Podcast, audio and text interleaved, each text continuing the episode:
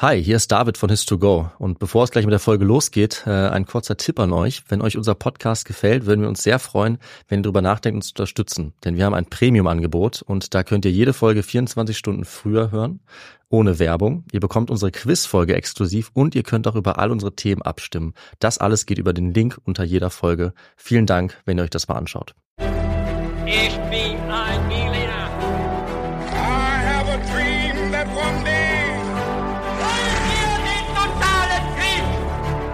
Niemand hat die Absicht, eine Mauer zu errichten.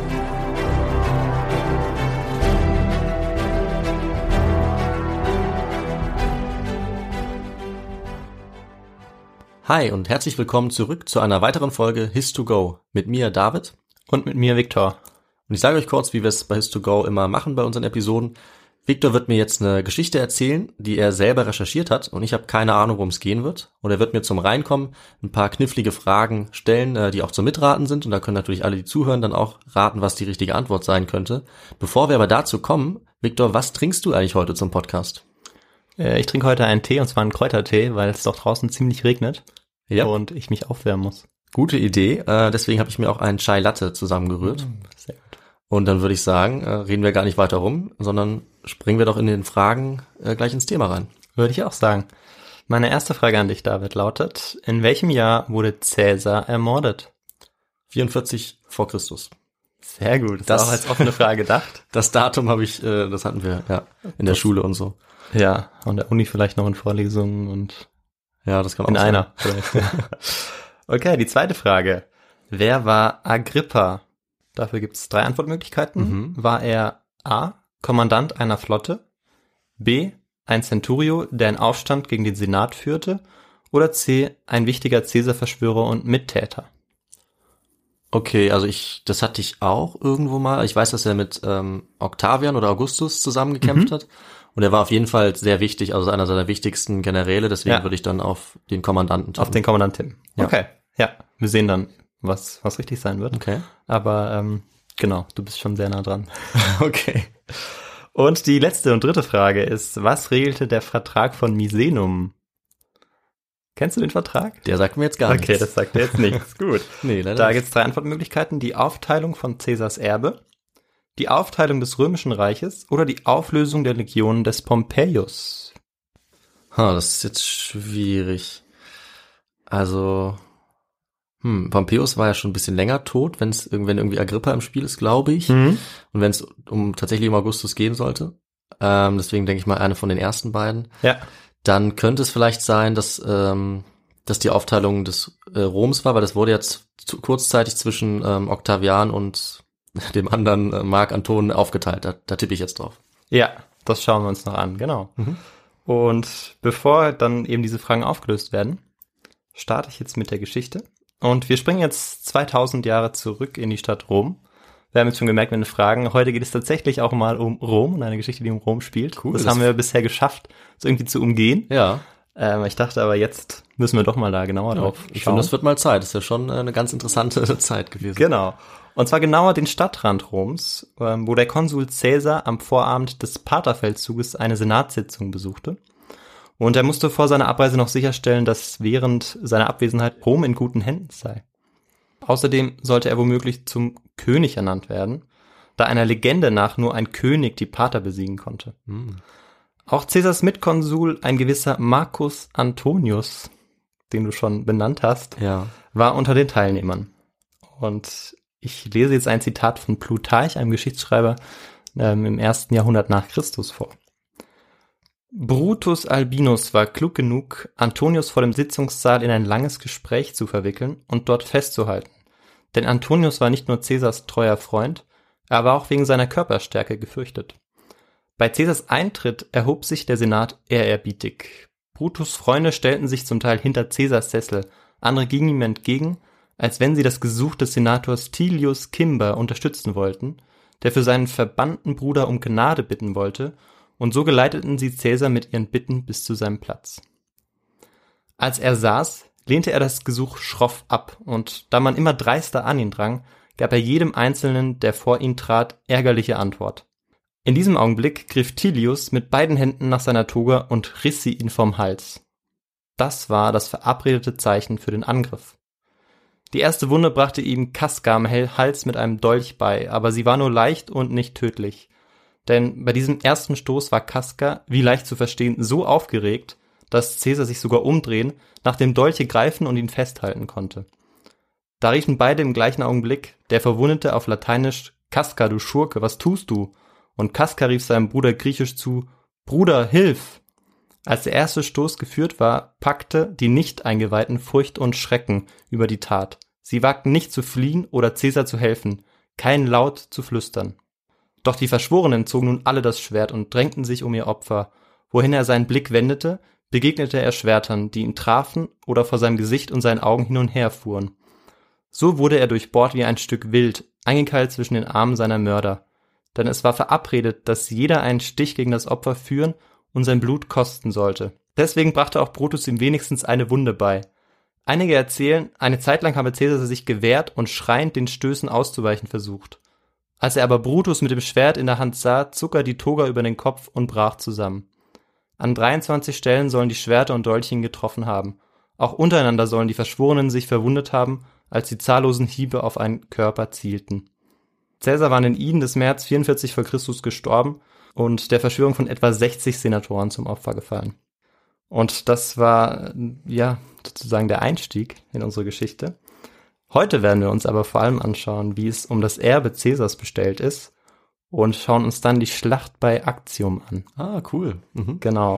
Also Viktor, ich sage jetzt einfach mal frei raus, wir sind beide knapp unter oder über 30. Ähm, das heißt, der Ernst des Lebens beginnt. Wir sind beide mehr oder weniger erwachsen und da müssen wir als auch mal auf so Dinge achten wie zum Beispiel Finanzen. Und ich kann echt sagen, mit so ungefähr 30 Lebensjahren kommen auch ungefähr 30 Möglichkeiten dazu, wie man jetzt sein Geld überall anlegen kann. Zack, habe ich dann ein Girokonto, ein Tagesgeldkonto, ich kann in Bitcoins investieren, habe ich auch gemacht oder gleich in Dogecoins. Ich habe auch ein klitzekleines Aktienportfolio und ich könnte natürlich jetzt jeden Tag jedes dieser Konten checken. Aber Victor, du kennst mich, ich bin natürlich viel schlauer als das oder viel fauler, das meine ich eigentlich, und ich hole mir einfach Hilfe dafür. Und zwar von der App von Finanzguru. Das ist nämlich eine kleine, aber feine App, die mir einfach all diese Konten verbindet. Finanzguru ist auch unser neuer Partner und kann auch noch einiges mehr. Das stimmt und ähm, tatsächlich wird es immer komplizierter und immer schwieriger, da den Überblick zu behalten. Da gebe ich dir vollkommen recht. Und bei Finanzguru kann man eben die monatlichen Ausgaben und Einnahmen dort eben sehr schnell überblicken und eben auch kontrollieren. Und das Ganze ist dann auch noch in Kategorien eingeteilt. Und da sieht man dann auch, David, dass wir einfach viel zu viel Kaffee trinken. Das ist allerdings wahr. Aber Viktor, wenn man merkt, dass man so eine Stelle hat, wo man viel zu viel Geld ausgibt oder es einfach ein bisschen besser überblicken möchte, dann kann man gerade dafür ein eigenes Budget auch anlegen lassen. Und das machst du für Kaffees auch? Ich mache fürs Kaffeetrinken ein eigenes Budget, klar. Nein. Natürlich. Und wie hoch ist dieses Budget, David? Das kann ich dir leider nicht sagen. Man muss auch ein paar Geheimnisse für sich behalten. Aber tatsächlich helfen solche Budgets eben, die Ausgaben besser zu begrenzen. Und ich glaube, wir haben alle irgendeine finanzielle Schwachstelle, sage ich mal. Bei uns beiden ist es halt der Kaffee, aber es könnte auch irgendwas anderes sein. Ja, das stimmt. Bei Finanzguru bekommst du auf jeden Fall auch noch zusätzlich Finanztipps, um eben beispielsweise bestimmte Ausgaben wie den Kaffeekonsum zu überblicken. Mhm. Also es gibt quasi intelligente Budgetvorschläge, die dir einfach helfen. Du kannst dir genau anzeigen lassen außerdem, wie viel Geld dir bis zum Monatsende bleibt.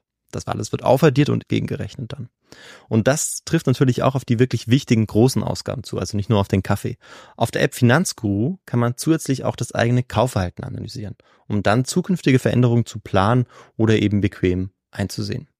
Das Ganze funktioniert so, du lädst die App runter, verknüpfst dein Konto und auf dem Homescreen klickst du dann auf dein Profil oben rechts und kannst dort den Gutscheincode eingeben. Und der ist, das ist ganz einfach, his to go. Und damit kannst du als Neukundin und Neukunde Finanzguru Plus drei Monate lang kostenlos nutzen. Also nochmal der Code his to go. So wie der beste Geschichtspodcast. So ist es. Aber wir wollen natürlich erstmal wissen, wie es jetzt bei Caesars Tod um 44 vor Christus eigentlich in Rom aussieht. Und da brauchen wir was ganz Bestimmtes, David. Ja, das klingt doch so, als würde jetzt der historische Kontext kommen. Ja, genau, du hast recht, jetzt kommt der historische Kontext. Cool. Genau, greifen wir direkt Caesar auf. Gaius Julius Caesar war mit Hilfe eines Drei-Männer-Bündnisses des ersten Triumvirats 59 vor Christus Konsul geworden und hatte damit das oberste Amt inne. Mit dem reichen Crassus und dem beliebten Pompeius unter anderem, Mhm. den wir ja schon einleitend in der Frage mal hatten. Am 10. Januar 49 vor Christus überschritt Caesar dann von Gallien aus, wo er vorher war, und seine Truppen an sich binden konnte, den Rubikon, den Fluss, und rief den bekannten Spruch Alea jacta est, hochgeworfen sei der Würfel, so wie es wahrscheinlicher geheißen hat, aus, und es folgte der Bürgerkrieg, Caesar gegen seinen einzigen Verbündeten Pompeius. In der Schlacht bei Pharsalos besiegte Caesar Pompeius mit der Hilfe eines gewissen Marcus Antonius. Und im Februar 44 vor Christus ließ sich Caesar vom Senat zum Diktator auf Lebenszeit, Diktator Perpetuus, ernennen. Caesars Stellung war sozusagen königsgleich, allerdings fand er keinen Weg, die Zustimmung der Römer zur Einführung der Monarchie zu erlangen, beziehungsweise es bleibt eigentlich bis heute umstritten, inwieweit er überhaupt versuchte, auch faktisch König zu sein. Mhm. Also die Republik blieb erstmal bestehen. Genau. Ja, war ja auch wichtig, weil die Zeitgenossen damals das wahrscheinlich auch nicht akzeptiert hätten. Wenn er ähm, die einfach abgeschafft hätte, wäre wahrscheinlich der Widerstand noch größer gewesen. Ne? Genau, und deshalb war eben auch dieser, dass er eben ähm, bei dieser Senatssitzung, wo er möglicherweise auch zum König zwar nur für die Feinde ernannt hätte Mhm. werden sollen, deshalb war das auch eine Gefahr, die man gesehen Ja, hat im Senat. Also der Eklat schlechthin dann genau. theoretisch. Ja. Ja. Ja, kommen wir zu Marcus Antonius, ähm, weil Caesar stirbt dann in der Folge. Und ja, wer war er? Marcus Antonius ist wahrscheinlich im Jahr 82 vor Christus geboren worden. Und über seine Jugend weiß man relativ wenig. Aber im Zuge der katilinarischen Verschwörung, das war ein Umsturzversuch des Senators Lucius äh, Sergius Catilina, im Jahre 63 vor Christus entbrannte ein Streit zwischen Antonius und Marcus Tullius Cicero. Und zwar war es so, dass Lentulus Sura, der zweite Mann der Mutter von Antonius, ähm, nämlich der Mitverschwörung für schuldig befunden wurde und auch hingerichtet wurde vom Konsul Cicero. Und ähm, der rückte dann nicht mal den Leichnam raus. Und das war dann sozusagen der Beginn einer, ja, sehr bedeutenden Feindschaft. Okay, okay. Genau. Und in der Folge sammelte Antonius als Reiterführer des Prokonsuls, also Statthalter, in Syrien und Ägypten erste militärische Erfahrungen und war dort auch schon sehr erfolgreich und machte sich dort auch schon einen Namen. Das war in den Jahren 57 bis 55 vor Christus. Bei seinem Sieg über Archelaos, dem Oberhaupt Ägyptens, traf er gegen 55 vor Christus erstmals eine bestimmte Person in Ägypten. David, weißt du, wer das sein könnte? Das kann, es kann sich nur um Kleopatra handeln. Genau, es handelt sich damals noch um die Prinzessin Kleopatra. Ah, okay, damals noch Prinzessin. Genau, sie nicht war damals noch sehr jung. Nee, noch nicht. Ja. Aber dazu werden wir noch kommen. Okay, ja, das glaube ich. Genau, anschließend machte er dann Karriere unter keinem geringeren als Cäsar. Auf Empfehlung Caesars setzte er um 52 vor Christus seine politische Karriere schließlich dann auch in Gang. Also vorher war er vor allem militärisch aktiv und erst dann sozusagen auch in der Politik. Nebenbei half Antonius Caesar im Kampf auch gegen Vercingetorix. Ähm, das sagt dir vielleicht auch was. Weißt du, wer das war? Vercingetorix war äh, der Anführer der Gallier, der von Caesar bei Alesia äh, besiegt wurde, glaube ich. Genau, richtig. Das war der Fürst der gallisch-keltischen Armee. Und ja, genau, eine ganz berühmte Persönlichkeit auch, über die man vielleicht auch nochmal irgendwann eine Geschichte machen kann. Das wäre kein schlechtes Thema, muss ich sagen. Ja, das klingt auch ganz spannend.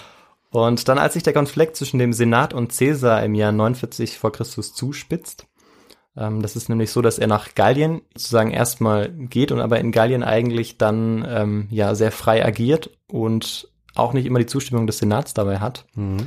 Und dann äh, spitzt sich eben so ein Konflikt zu und der Senat droht dann auch damit, Caesar zum Staatsfeind ähm, zu erklären. Und daraufhin flüchtet dann der sich in Rom befindende Antonius natürlich raus aus Rom, äh, er befindet sich jetzt in Gefahr. Und er verkleidet sich als Sklave und geht dann auch zu seinem Förderer Caesar. Also er schafft es, er entkommt. Hm. Und Caesar marschiert dann in Rom ein, geht dann über den Rubikon, wie wir schon gehört haben, und ähm, genau, kämpft dann gegen Pompeius, der zu dem Zeitpunkt Kon Konsul in Rom war. Der befindet sich zu dem Zeitpunkt aber gar nicht mehr in Rom. Also wir sind jetzt, als Caesar den Rubikon überschreitet, Hm. 49 vor Christus. Ja, genau, kurz vorher, weil er gehört hatte, dass Caesar kommen würde. Ja. Und ähm, Caesar ja eine relativ starke Legion unter sich hatte, die 13. Legion. Mhm. Und er ist dann geflohen und zwar in Richtung Griechenland. Caesar hat ihn dann verfolgt und so dann übernahm Antonius die Geschäfte in Rom, weil er sein Vertrauen sozusagen in Antonius gesetzt hat. Und während der Abwesenheit Caesars eignet sich Antonius dann die Besitztümer des inzwischen ermordeten Pompeius. Der wurde dann auch ermordet. Das spielt jetzt in dieser Geschichte keine größere Rolle. Er eignet sich die Besitztümer an, zum Beispiel ähm, sein römisches Stadthaus auch. Und soll auch immer wieder seine ganzen Besitztümer öffentlich zur Schau gestellt haben. Also seine eigenen dann und natürlich dann noch die von Pompeius. Und er soll auch ein sehr aufwendiges und ausschweifendes Leben geführt haben. Und das ist natürlich die Frage, ob Caesar das gefallen konnte. Ja. Und genau, vor dem Tod Caesars versöhnten sie sich dann zwar wieder und waren dann auch beide Konsul, als Caesar ermordet wurde. Also Antonius war auch zum Ah, Zeitpunkt des ja. Todes auch Konsul. Genau, so ging zunächst erstmal alles gut aus, was diese Beziehung angeht. Und jetzt schauen wir noch zu Octavian, Mhm. den du auch schon erwähnt hattest, unter einem anderen Namen, zu dem wir noch nicht kommen. Okay. Und Octavian war der Sohn der Nichte von Gaius Julius Caesar und ist um 63 vor Christus geboren worden. Und obwohl seine Familie zum römischen Ritterstand Equites gehörte, also das ist sozusagen bis zum Eintritt in den Senat, war man, äh, wenn man ja einer Familie im Ritterstand angehörte, eben Equites und dann erst wenn man im Senat war, gehörte man dann auch zur Nobilität. Mhm. Genau. Und in den letzten 100 Jahren hat es eigentlich nur sein Vater geschafft, eine Laufbahn dann auch in der Politik zu beginnen. Und er wird es später auch schaffen, das kann ich schon mal vorwegnehmen. Und im Jahre 58 vor Christus starb dann sein Vater überraschend und ähm, die Mutter heiratete dann, dann auch neu. Und der junge Octavian wurde jetzt in die Obhut seiner Großmutter Julia übergeben. Und wer meinst du war Julia? Hast du da eine Idee? Äh, das Julia ist, also hatte Cäsar nicht eine Tochter, die so hieß? Oder Ähm, er hatte vor allem eine Schwester, die auch so hieß. Schwester? Ah ja, dann war es die Schwester, okay. Ja. Genau, es war seine ältere Schwester. Und nach ihrem Tod im Jahre 51 vor Christus übernahm dann der Stiefvater Philippus die ähm, Erziehung von Octavian. Und Caesar hatte jetzt keinen gesetzlich anerkannten Sohn und er nahm sich jetzt eben auch ähm, ja, seines Großneffen an, kümmerte sich um ihn und Octavian begleitete Caesar dann sogar auf seinem Spanienfeldzug, ähm, wo Caesar eben auch die Söhne von Pompeius bekämpfen musste. Und 44 vor Christus sollte er dann mit seinem Freund Agrippa, da kommt er jetzt zum ersten Mal in der Geschichte Okay, vor, mhm. der liebe Agrippa, schließlich als Reiterführer an dem geplanten Feldzug gegen die Parther teilnehmen. Das hatten wir im Einstieg, weil äh, ja, Caesar wollte ja 44 vor Christus einen Feldzug gegen die Parther führen. Ja. Und ja, der junge, der junge Octavian bereitete sich jetzt in der Küstenstadt Apollonia auf den Kampf vor und äh, Ende des Monats wurde dann auch der Großonkel aus Rom erwartet. Ende des Monats und zwar im März. Mhm. Und an den Iden des März 44 vor Christus war es ja so, dass Marcus Junius Brutus, dass er und die Mitverschwörer dann eben Caesar ermordet hatten. Kannst du vielleicht äh, ganz kurz sagen, was die Iden des März genau bedeuten? Ah, ja. Caesar hat ein äh, neues ja, Kalendersystem entwickelt, Mhm.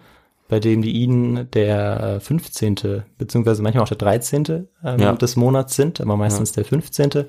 Und dann gibt es noch die, äh, die Nonen, das ist der 8. und den Kalender, glaube ich. Und das ist Okay. der erste des Monats. Oh, ja, okay, Genau. das wird- wird kompliziert. Also 15. März kann man. Genau, 15. März. Ja. Genau. Ja, und wie geht es nun weiter? Die Fragen stellen sich natürlich, ob jemand eben die königliche Stellung Caesars übernehmen konnte und wenn ja, wer. Das wissen die meisten wahrscheinlich der Zuhörer und Zuhörer, aber vor allem wie. Das Mhm. ist spannend und das schauen wir uns ja auch an. Oder sollte die verkommene Macht des Senats womöglich eine Wiedergeburt erleben? Kann natürlich auch sein, weil ähm, ja der liebe Brutus, der lebt auch noch. Ja, stimmt, stimmt. Ja. Ähm, und genau, da kommen wir zurück zu unserer Geschichte. Die durch lange Hand geplante Verschwörung der Senatoren um Brutus sollte natürlich dazu dienen, dass äh, die Herrschaft des Senats wiederhergestellt werden konnte. Und ja, das Problem war, wir hatten ja gesagt, 60 Senatoren waren an dieser Verschwörung beteiligt. David, was meinst du, wie groß war der Senat zu diesem Zeitpunkt? Oh, das ist auch eine gemeine Frage. Der ändert doch seine Größe gefühlt jedes Jahr. Also bestimmt, weiß ich nicht, 300 oder so. Ja, es waren tatsächlich ähm, etwa dreimal so viel, genau. Also Okay. angefangen hat es tatsächlich mit dieser Zahl ungefähr. Ja. Und Caesar hatte den Senat etwa um die Hälfte vergrößert. Also ähm, Okay. vor, vor Caesars Konsulat wärst du noch eher an der Wahrheit Ah, näher okay. dran gewesen. Und es waren zum Zeitpunkt seines Todes dann 900 Mitglieder. 900. Aber Und also wir haben, wir sehen schon, es sind eigentlich nur ein Teil der Senatoren, die in diese Verschwörung eingeweiht sind und diese wirklich auch befürworten. hm. Und es ist schon so, dass mehr als 60 Senatoren sozusagen auch dahinter standen. Ähm, aber eben nicht, definitiv nicht alle. Ja, aber Genau. 60 ist ja auch keine schlechte Zahl, wenn du eine Einzelperson töten willst, wie man ja gehört hat. Ja. Äh, das war ja ganz schön. Ja, also sie hatten offensichtlich keine Probleme, ihn umzubringen dann. Genau, das nicht. Aber jetzt ging es natürlich auch darum, sich die Macht ähm, Ja. ja. zu, zu greifen. Da waren sie in der Minderheit dann sozusagen. Jetzt. Genau, und da waren sie zunächst ja in der Minderheit. Und ähm, das war so ein bisschen ein Problem, weil die wussten jetzt nicht so recht, was sie machen sollten. Und Brutus hatte eigentlich erwartet, dass er als Anführer der Verschwörung und ähm, dadurch, dass er eben den Tyrannen beseitigt hatte, Cäsar, ja jetzt selbstverständlich Anerkennung finden würde in der Bevölkerung. Mhm. Dem war aber tatsächlich eher weniger so. Denn der Großteil der anderen Senatoren war durch diesen Tyrannenmord eher verängstigt worden. Sie wussten nicht, wer noch auf der Liste der Verschwörer stand. Und viele waren auch Günstlinge des Cäsars, die in diesem Senat waren, also die erst durch ihn eigentlich diese Macht äh, erlangen konnten. Übrigens eigentlich auch wie Brutus. Mhm. Auch ihre Freiheitsparolen fanden dann entsprechend wenig Anklang beim Volk. Und die Senatoren äh, hatten dann vielmehr das Gefühl, eigentlich bedroht zu, zu sein und ja, verschanzten sich dann auch auf dem Kapitol, inzwischen auch, weil sie Angst haben, dass natürlich jetzt auch zum Beispiel Marcus Antonius hart durchgreifen würde. Mhm. Und der Reiter Herr Lepidus ähm, wollte an der Seite des Antonius das Kapitol erstürmen, aber Marcus Antonius setzte in einer Konferenz der Caesarianer eine friedliche Lösung des Konfliktes durch.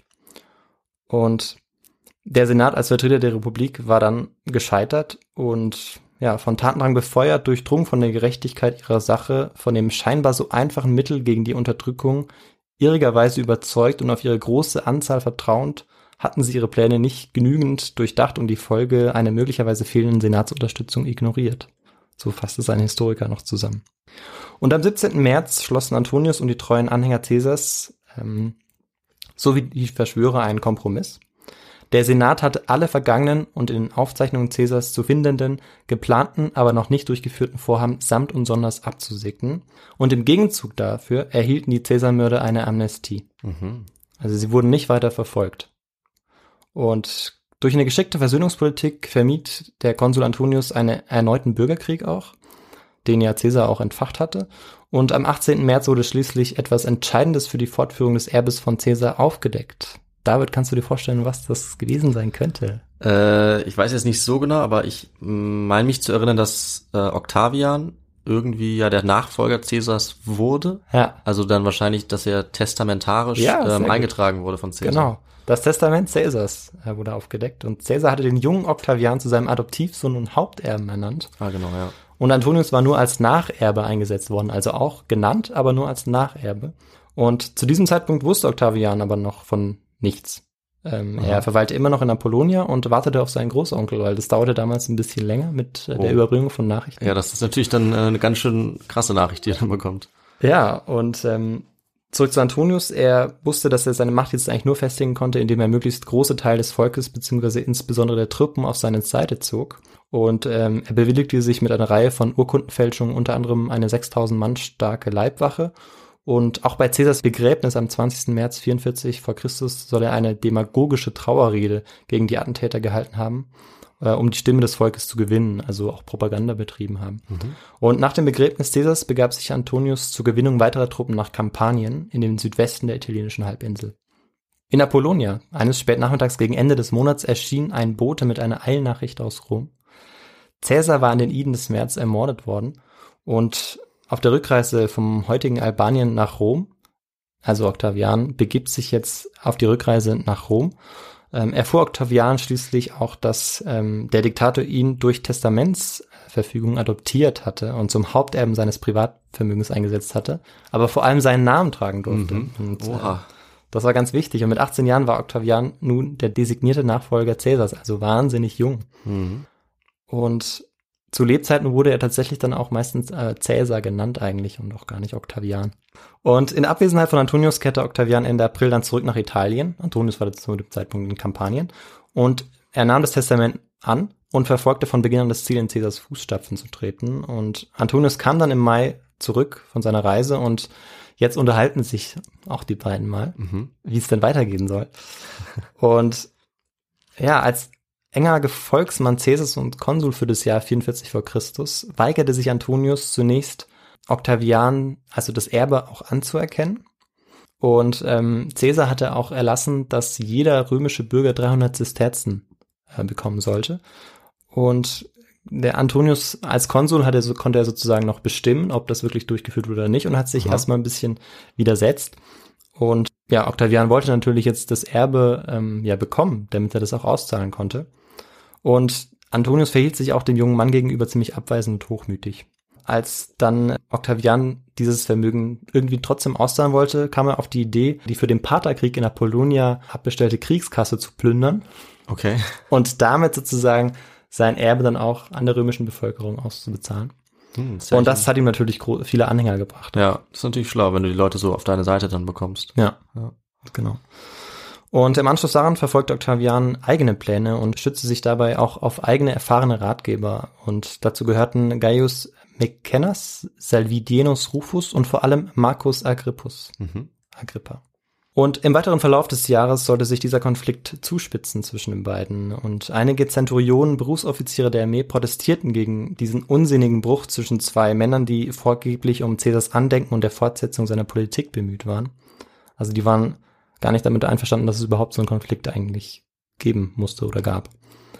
Und Brutus, einer der Verschwörer, war inzwischen mit einigen Legionen in den Norden Italiens gezogen. Und ähm, Antonius entschied sich jetzt im Dezember äh, 44 vor Christus, also in dem Jahr, in dem auch Caesar ermordet wurde, gegen ihn in den Kampf zu ziehen. Und zu diesem Zeitpunkt sah dann Octavian die Chance, ähm, mit Hilfe des Senats sozusagen ein Bündnis mit dem Senat einzugehen, um dann Antonius zu ähm, bekämpfen und in der Schlacht zu schlagen. Naja, schlau.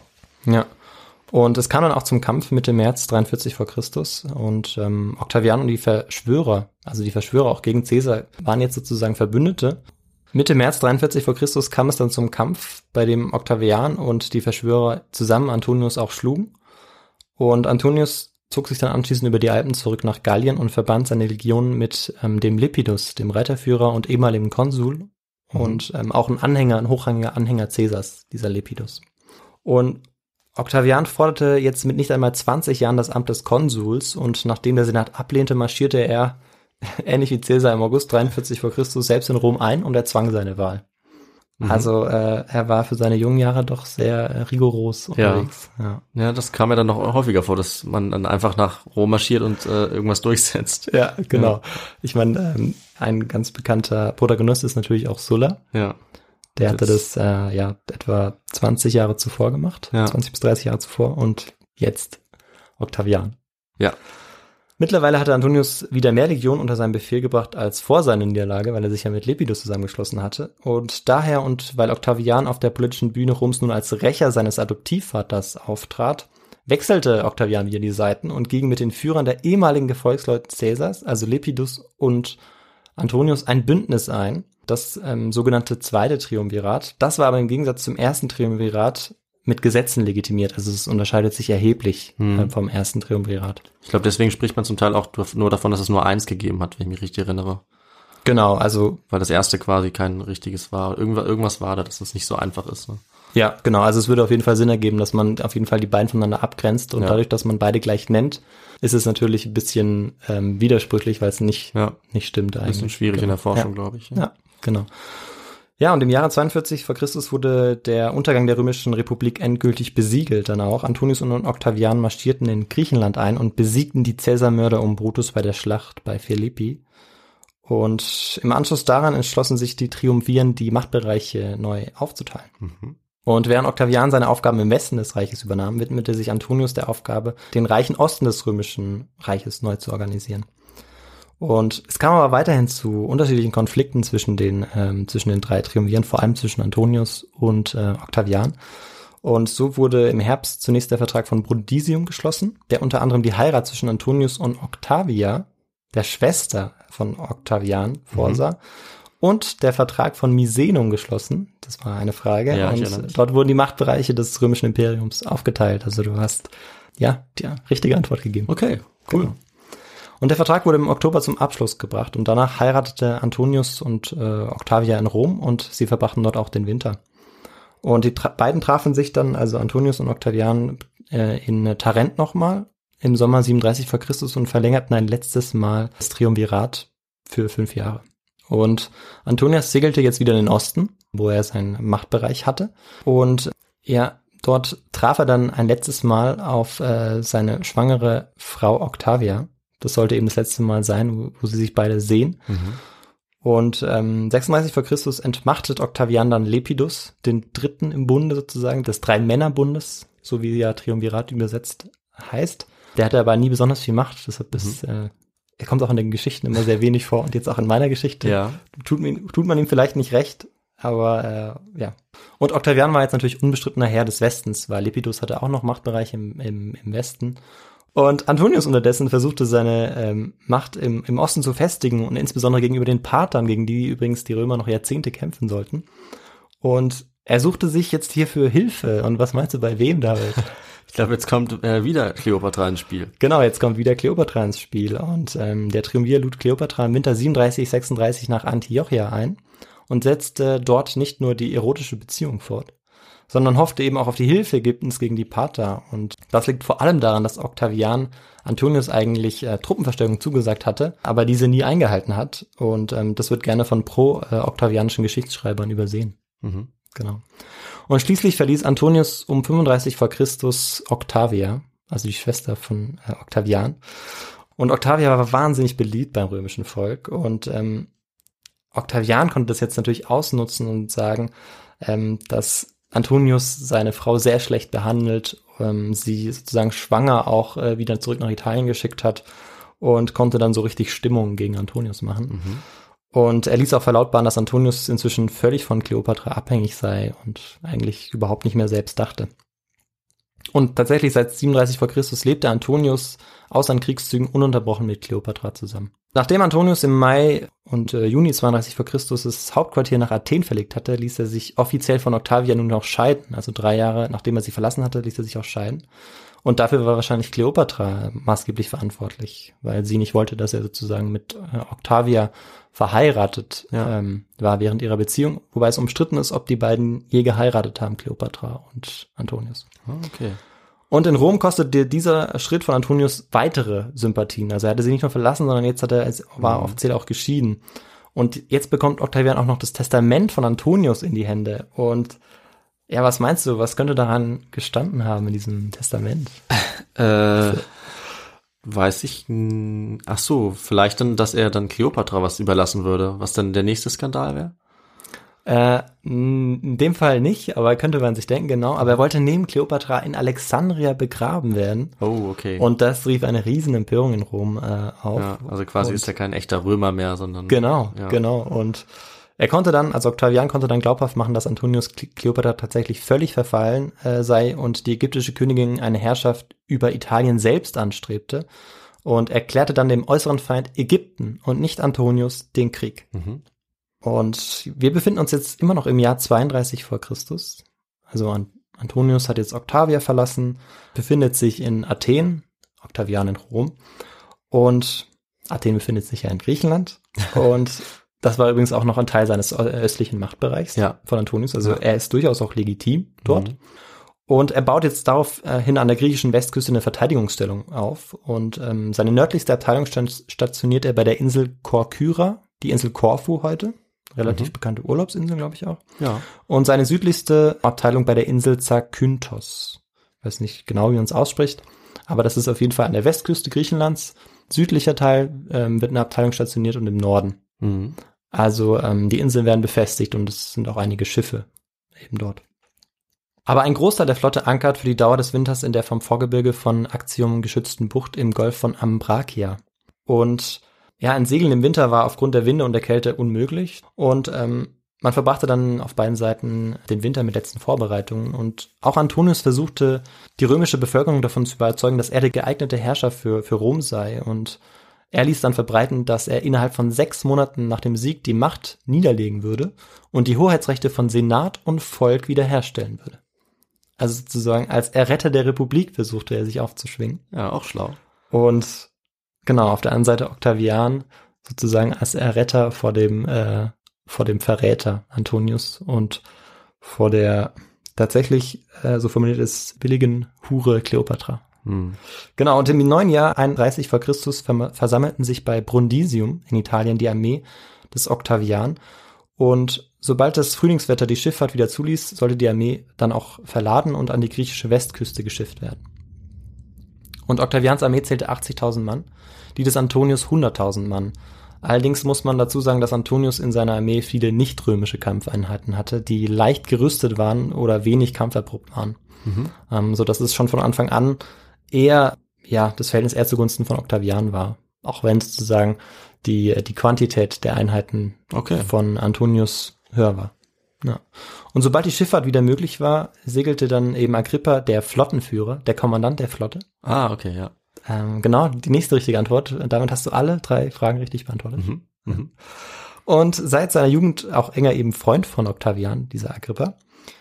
Der segelt jetzt mit einer kleinen Flotte schnell und unerwartet südlich der üblichen Route nach Methone. Und das ist eine Stadt am südwestlichen Ende der Peloponnes, was auch das südwestliche Ende sozusagen der griechischen Westküste bedeutet. Mhm. Also dort, okay. wo früher Sparta dann auch sein Einflussgebiet hatte. Und das überrascht Antonius. Der hatte nämlich damit gerechnet, dass Octavian über den kürzeren Weg im Norden angreifen würde. Und Octavian wusste jetzt, dass er, um einen Angriff auf die Hauptmacht des Antonius ähm, durchführen zu können, eigentlich seine, seine Schiffe umzingeln musste. Und er beauftragte Agrippa jetzt damit, der bereits den Süden der griechischen Westküste gesichert hatte, auch den Norden ähm, zu sichern und schickte ihn eben zur Insel Korfu, die in, ja eher nördlich der griechischen Westküste liegt. Und auch dort erlangte dann Agrippa wichtige Siege und konnte dort eben auch den Norden sichern. Innerhalb sehr kurzer Zeit auch. Und das ermöglichte dann äh, Octavian die Übersetzung der restlichen Armee, also die gesamte Armee dann sozusagen, vom italienischen Brundisium, wie ich schon am Anfang hatte, eben zu einem Hafen an der Westküste Griechenlands, nördlich des Golfes von Ambrakia. Ja, und Antonius muss jetzt zunehmend feststellen, dass seine Flotte im Golf von Ambrakia eingeschlossen war. Also das muss man sich vielleicht mal auf einer Karte anschauen.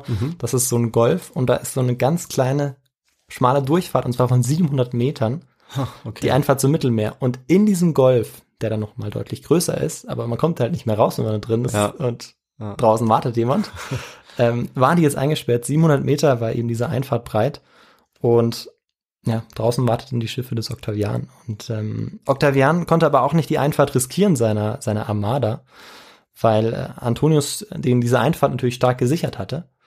Aber Antonius wusste jetzt eigentlich, dass die Chancen auch auf See aussichtslos waren. Und Octavian versucht jetzt Antonius auch in Kämpfe zu ziehen, aber der lässt sich eigentlich nicht so äh, aus seinem Lager locken. Und bereits vorm ersten Gefecht ähm, brachen dann durch Unterversorgung Krankheiten aus und einige Legionäre und Zenturionen desertierten oder liefen sogar zu Octavian über. Also ich meine jetzt die, ähm, die Legion von Antonius, Ja. weil er umschlossen war und die Versorgung über Schiff nicht mehr sichergestellt werden konnte. Auch über Land war es schwer, sie zu Ja. versorgen, weil ihre Stellung bei Actium ja Versorgung eigentlich kaum sicherstellte. Auch heute noch ist es eine sehr kahle Gegend und ähm, genau, das war ein großes Problem. Also man muss sich das vorst- so vorstellen, dass die Truppen des oder dass die Position von Antonius am südlichen Teil dieser Einfahrt war Mhm. und die des Octavian am nördlichen Teil dieses Eingangs und dann beginnt der Golf. Okay. Und dieser Golf ähm, ist, ist rund, oval und sehr, sehr groß. Und dort sind dann ähm, die Schiffe des Antonius sozusagen drin. Mhm. Okay, okay. Und genau, die sind jetzt auf beiden Seiten dieser Einfahrt, stehen sie sich jetzt gegenüber, aber kämpfen nicht gegeneinander. Noch nicht. Und ja, diese Krankheiten greifen jetzt auch zunehmend um sich und der Hunger nimmt auch immer weiter zu ähm, bei, bei den Legionen des Antonius. Und inzwischen ist Ende August und die Lage für Antonius und seine Armee verbessert sich weiterhin nicht. Und er weiß eigentlich, dass ihm jetzt nur noch zwei Möglichkeiten bleiben. Er konnte die Flotte zurücklassen und sich nach Ostgriechenland durchschlagen, oder er konnte sich mit so vielen Schiffen, wie er noch zu bemannen in der Lage war, zur See freikämpfen, in der Hoffnung, der Rest der Armee würde sich schon irgendwie in Sicherheit bringen. Einer seiner Befehlshaber war für die erste Möglichkeit, ähm, Kleopatra für die zweite Möglichkeit. Und was meinst du, David, für welche Möglichkeit entschied er sich? Nein, natürlich für die, für die sich auch Kleopatra entschieden hat und der ist einfach abgehauen, so wie ich das verstehe. Ja, Antonius, der größte Landkriegsfeldherr jener Zeit, er suchte sein Heil tatsächlich auf dem Meer, aber hatte auch, ähm, also es haben auch die gewichtigeren Gründe dafür gesprochen. Ja. Und ja, jetzt schauen wir uns an, wie das ablaufen wird. Mhm. Als erstes verbrannte Antonius die Schiffe, die er nicht mehr verwenden konnte, denn warum sollte er sie Octavian einfach schenken? Er hatte sowieso nicht genügend Ruderer für die Schiffe, weil inzwischen ja auch so viele Menschen gestorben waren oder übergelaufen waren. Antonius blieb dann noch eine Flotte von rund 230 Schiffen. äh, Und ja, auf der anderen Seite warteten aber 400 Schiffe. Und genau, man sieht schon, dass er auf jeden Fall in der Unterzahl war. Auch Mhm. jetzt, ähm, was die Schiffe angeht. Ja, fast die Hälfte nur, ne? Genau. Ja. Und Antonius wollte bereits am 27. August raussegeln, aber da tobte ein Wind, so dass er noch, noch länger warten musste. Und er wartete dann noch vier Tage dann und am 2. September war es dann soweit. Und insgesamt in vier Geschwader war jetzt, ähm, waren seine Schiffe eingeteilt. Und die segelten jetzt unter dem Befehl von Antonius durch die Einfahrt. Und eine Person habe ich bisher ganz vergessen, und zwar Kleopatra. Die war natürlich auch dabei und die so, führte das ah. letzte Geschwader an, das vierte. Ah, die war die ganze Zeit mit und dann mit auf Genau. den Schiffen. Ah ja, okay. Man weiß nicht, inwieweit sie auch in die in Entscheidung involviert war, wobei bei der einen Entscheidung hat er sie ja gefragt Ja. und da hat er sich jetzt für die Flucht entschieden, also war sie Okay. sicherlich äh, auch involviert, aber sie hatte jetzt nicht das Kommando Mhm. über dieses ganze Geschwader. Und dieses letzte Geschwader war mit Wertsachen und der Kriegskasse geladen worden. Und also davon, von diesem, von diesen Schiffen aus sollte eigentlich überhaupt kein aktiver Kampf ausgehen, sondern eigentlich nur, wenn überhaupt von den anderen Schiffen, wobei natürlich alle ja irgendwie fliehen wollten, aber das konnte ja nicht einfach funktionieren. Das, man konnte ja nicht Mhm. einfach sagen, okay, alle versuchen jetzt zu fliehen, sondern es muss ja eine bestimmte Taktik dafür geben. Und das war dann äh, auch so, dass Segel natürlich mit an Bord waren und das war schon auch ein deutliches Zeichen dafür, dass Antonius sich zur Fl- Flucht gerüstet hatte. Und wichtig ist, dass Octavian auch davon wusste. Es gab einen Überläufer und der hat ihn ähm, Ah. darüber informiert. Und er wusste auch nicht genau, sollte die jetzt einfach ziehen lassen und dann verfolgen oder sollte er direkt angreifen, aber er wollte auch nicht zu nah an der Küste sein. Und ähm, Äh, wieso nicht? Weil ähm, wenn, wenn man mit Schiffen nah an der Küste kämpft, ist natürlich die Gefahr groß, dass man, dass man dort, vor allem wenn man auch in Überzahl ist und mehr Schiffe hat, diese dann, ja, dass diese sich dann auch aufreiben zu nah an der Küste und dann ähm, möglicherweise sogar an der Küste zerschlagen oder dass man dann auch den Vorteil, den man vielleicht auf offener See eher hat, ja dann nicht mehr hat. Ja. Dank eines Überläufers war Octavian also informiert und acht Legionen und fünf Prätorianerkohorten, also insgesamt 40.000 Mann, wurden jetzt seinerseits verladen auf die Schiffe. Ah. Und sie versperrten jetzt einige Meilen entfernt dann eben vor der Küste die Ausfahrt. Und Kleopatras Geschwader war jetzt ganz hinten. Also es waren insgesamt vier Geschwader, die äh, unter dem Kommando von Marcus Antonius standen. Und das vierte Ge- Geschwader sozusagen, da war Kleopatra. Und die blieben auch dauernd im Hintergrund, Kleopatras Geschwader. Also Geschwader sind immer, sind dann etwa ähm, bei vier Geschwadern und 200 Schiffen sind es etwa 50 Schiffe, Mhm. wenn man das jetzt einfach durch vier teilt. Und ja, die Schiffe dann, die eben die Kampfgeschwader waren, waren wahrscheinlich in Doppelreihe aufgestellt, also hintereinander, weil sonst gar nicht genug Platz gewesen wäre für, für so viele Schiffe. Ja. Und Agrippa, der die Flotte befehligte, nahm selbst auch gar nicht äh, an dem Kampf teil. Also der befe- befehligte sozusagen von, von außerhalb, von Land aus Aha. Flotte. Und, Wie das okay. genau funktionierte, weiß ich nicht. Das wäre interessant, ob er irgendwie eine Brieftaube dann losschickt oder ob er laut schreit, Also er hätte wahrscheinlich die Pläne seinen, ähm, seinen Ja. Kommandanten dann schon gegeben. wie die vorgehen sollen. genau, wie sie konkret. vorgehen sollten in, ähm, im Fall der Fälle. Ja. Und ähm, also er befehligte sozusagen nur präventiv und Ja. nicht mehr aktiv. Ja, ja okay, das macht Sinn. Ja. Und Antonius wusste ja, dass er keinen Sieg davon tragen äh, konnte und es ging nur darum, die Barriere Agrippas zu durchbrechen und das konnte nur gelingen, indem er die Insel Leukas, die sich sü im Süden befand, Mhm. südlich des Ausgangs, umschiffte und dann in Richtung Süden fliehen konnte. Und welches Na- Naturphänomen ist jetzt dafür ganz wichtig, David? Hast du da eine Idee? Äh, ich habe keine Ahnung, Wind. Ja, genau. Der Wind ist wahnsinnig Ah, wichtig okay. dafür für diese Berechnung und Ja. spielte eine ganz wichtige Rolle, denn je weiter der Wind nach Norden drehte und von acht dann also von hinten ähm, ja bläst, umso leichter wird es dann auch ähm, um die Insel zu kommen Mhm. Und dann recht ähm, letztendlich auch in Richtung Süden zu entkommen. Ja. Und das war ganz wichtig und das hat er vorher auch immer ähm, berechnet in den, weil er war jetzt ja monatelang äh, Mhm. in Aktion und konnte genau sehen, okay, wann ändert sich die Windrichtung und wann wird sie günstig für ihn. Und er hatte dann eben auch festgestellt, dass der Nachmittagswind vor allem auf offener See eine Flucht möglich machen könnte. Und jetzt muss man sich vorstellen, dass sich diese Schiffe, weil sie sich zur Mittagszeit etwa trafen, also gegenüber standen, dass sie sich erstmal mehrere Stunden lang tatenlos gegenüberstehen, weil äh, Agripp Agrippa fürchtete einen Kampf nah an der Küste und Antonius wartete den richtigen Wind ab. und irgendwann war dann auch die Zeit gekommen und äh, Antonius entschied sich, ähm, ja, den linken Flügel seines Geschwaders, also eines dieser drei Kampfgeschwader, das vorrücken zu lassen und in den Kampf zu schicken. Und ja, die Flottenlinie dann der äh, viel schwächeren Antonianer brach dann auch schnell auf, nachdem dann auch die anderen Geschwader in den Kampf traten. Und in dieser allgemeinen Verwirrung und bei zunächst völlig unentschiedener Schlacht, ähm, also zunächst einmal war es, war eigentlich noch nicht absehbar, dass es jetzt sicher sein würde, hissten die Schiffe von Kleopatras Geschwader die Segel und fuhren mitten durch das Zentrum der Kampfzone. Und der Feind, sagt Plutarch, traute seinen Augen nicht, als sie mit Hilfe der Brise in Richtung Peloponnes einfach davon segelten. Okay. Und ja, die Schiffe des Antonius waren viel schwer, schwerfälliger als die Octavians, allerdings auch nur schwer zu rammen. Ja, das mussten dann auch viele Kapitäne der Schiffe Octavians feststellen. Und ja, was war jetzt passiert? Und ähm, man kann es so erklären, dass indem Antonius zunächst die Angriffe auf dem linken und dann auch später auf dem rechten Flügel forciert hatte, band er dort die jeweiligen Schiffe Agrippas. Und dadurch wurde dann auch die Mitte geschwächt. Und Antonius schaffte es dann tatsächlich dadurch, dass große Teile des Geschwaders von Kleopatra dort durchfahren konnten und auch noch weitere Schiffe von den anderen Geschwadern durchfahren konnten. Und er selber auch? Oder? Und er selbst auch, richtig, sodass dann letztendlich über 60 Schiffe diesen Kampf überlebten, Mhm. oder diesen Kampf ähm, überlebt nicht, ja, überstanden. diesen haben. Kampf überstanden, danke. Und Agrippa und Octavian hatten letztendlich gesiegt, aber Antonius war aus einer nahezu hoffnungslosen Situation dennoch samt der Königin, ihrem Schatz und rund einem Drittel der in den Kampf geführten Schiffe entwischt. Also das ist schon sehr beachtlich eigentlich Ja. als Leistung. Und die Legionen, die Antonius an Land zurückgelassen hatte, die äh, flohen jetzt, wurden aber eingeholt. Ähm, Also ein paar waren noch an, an Land, waren nicht alle auf die Schiffe Mhm. geladen worden. Und äh, sie kapitulierten dann auch schließlich. Und gemessen am taktischen Ziel hatte Antonius und Kleopatra mit ihrem Entwischen aus der tödlichen Blockade doch etliche Lorbeerblätter dann vom Siegeszweig des Octavian heruntergerissen.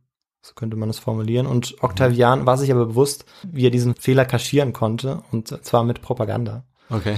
Und davon waren dann auch die römischen Geschichtsschreiber ähm, ja, stark beeinflusst. Zum Beispiel entsprechend ihrer Wesensart als Frau und Ägypterin wandte sich Kleopatra plötzlich zur Flucht, fasste Plutarch die von Octavian gestalten, gestaltete Aktenlage zusammen. Und auch Cassius Dio höhnte mit ähnlicher Quellenlage, Antonius habe sich weder von den Überlegungen eines Führers noch eines Mannes leiten lassen, sondern von der Seele eines Liebenden.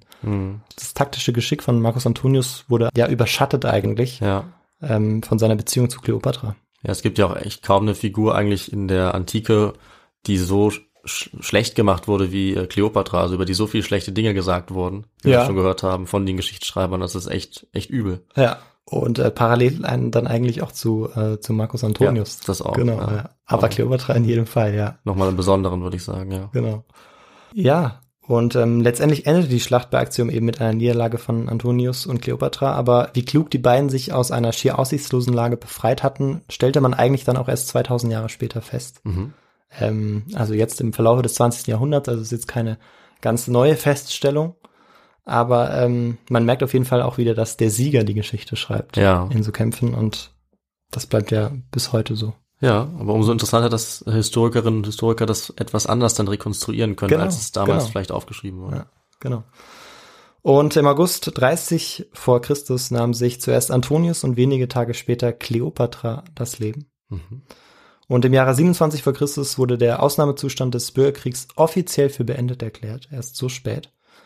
Und Octavian wurde am 16. Januar 27 vor Christus der neu geschaffene Ehrenname Augustus zugeteilt.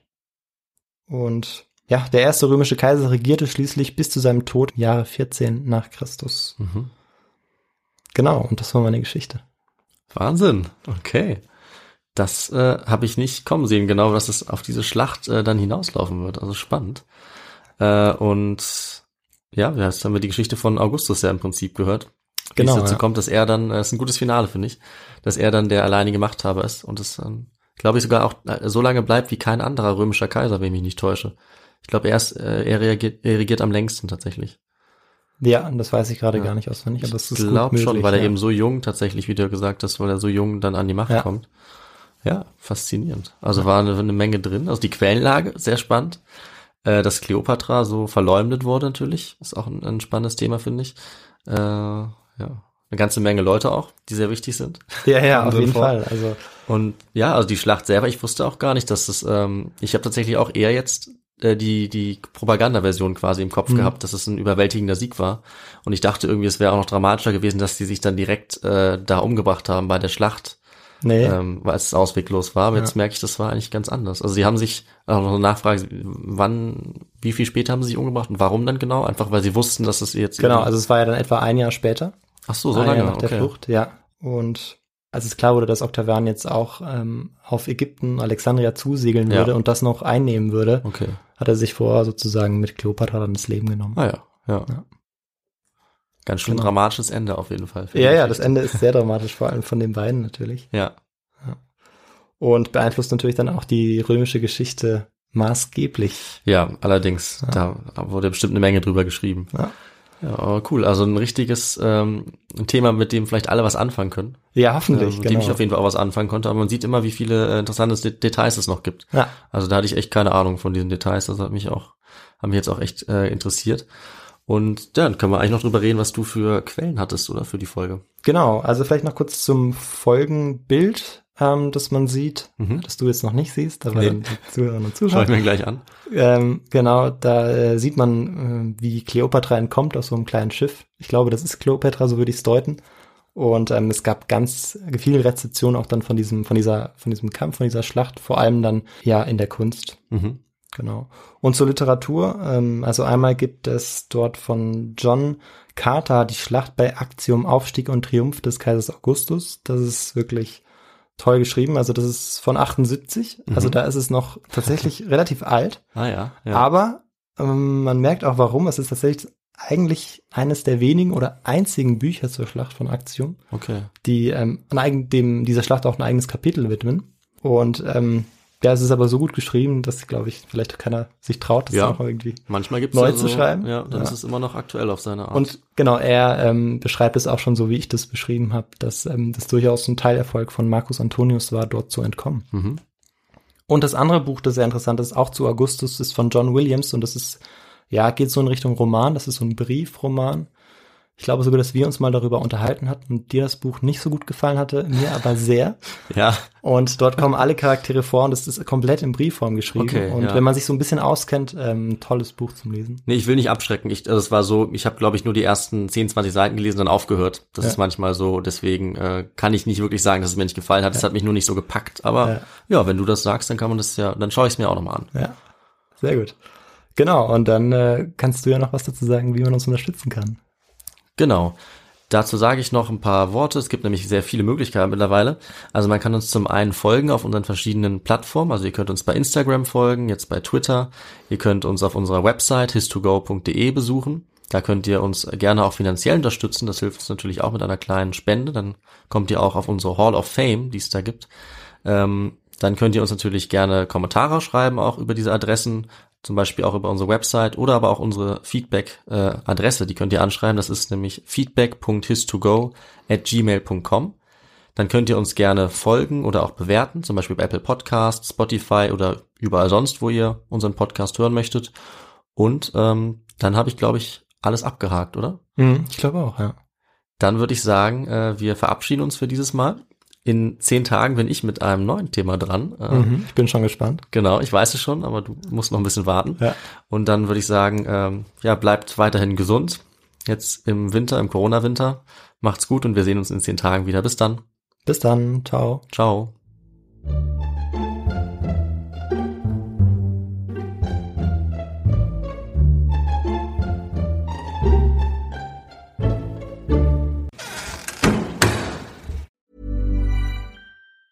Hi, I'm Daniel, founder of Pretty Litter. Did you know cats tend to hide symptoms of sickness and pain? I learned this the hard way after losing my cat, Gingy. So I created Pretty Litter, a health monitoring litter that helps detect early signs of illness by changing colors, saving you money and potentially your cat's life. Pretty Litter is veterinarian developed, and it's the easiest way to keep tabs on your fur baby's health right at home. Go to prettylitter.com and use code ACAST for 20% off your first order and a free cat toy. Terms and conditions apply. See site for details. Ever catch yourself eating the same flavorless dinner three days in a row? Dreaming of something better? Well, HelloFresh is your guilt-free dream come true, baby. It's me, Kiki Palmer. Let's wake up those taste buds with hot, juicy pecan-crusted chicken or garlic butter shrimp scampi. Mm. Hello Fresh. Stop dreaming of all the delicious possibilities and dig in at HelloFresh.com. Let's get this dinner party started. Planning for your next trip? Elevate your travel style with Quince. Quince has all the jet setting essentials you'll want for your next getaway, like European linen, premium luggage options, buttery soft Italian leather bags, and so much more. And is all priced at 50 to 80% less than similar brands. Plus, Quince only works with factories that use safe and ethical manufacturing practices. Pack your bags with high-quality essentials you'll be wearing for vacations to come with Quince. Go to quince.com slash pack for free shipping and 365-day returns.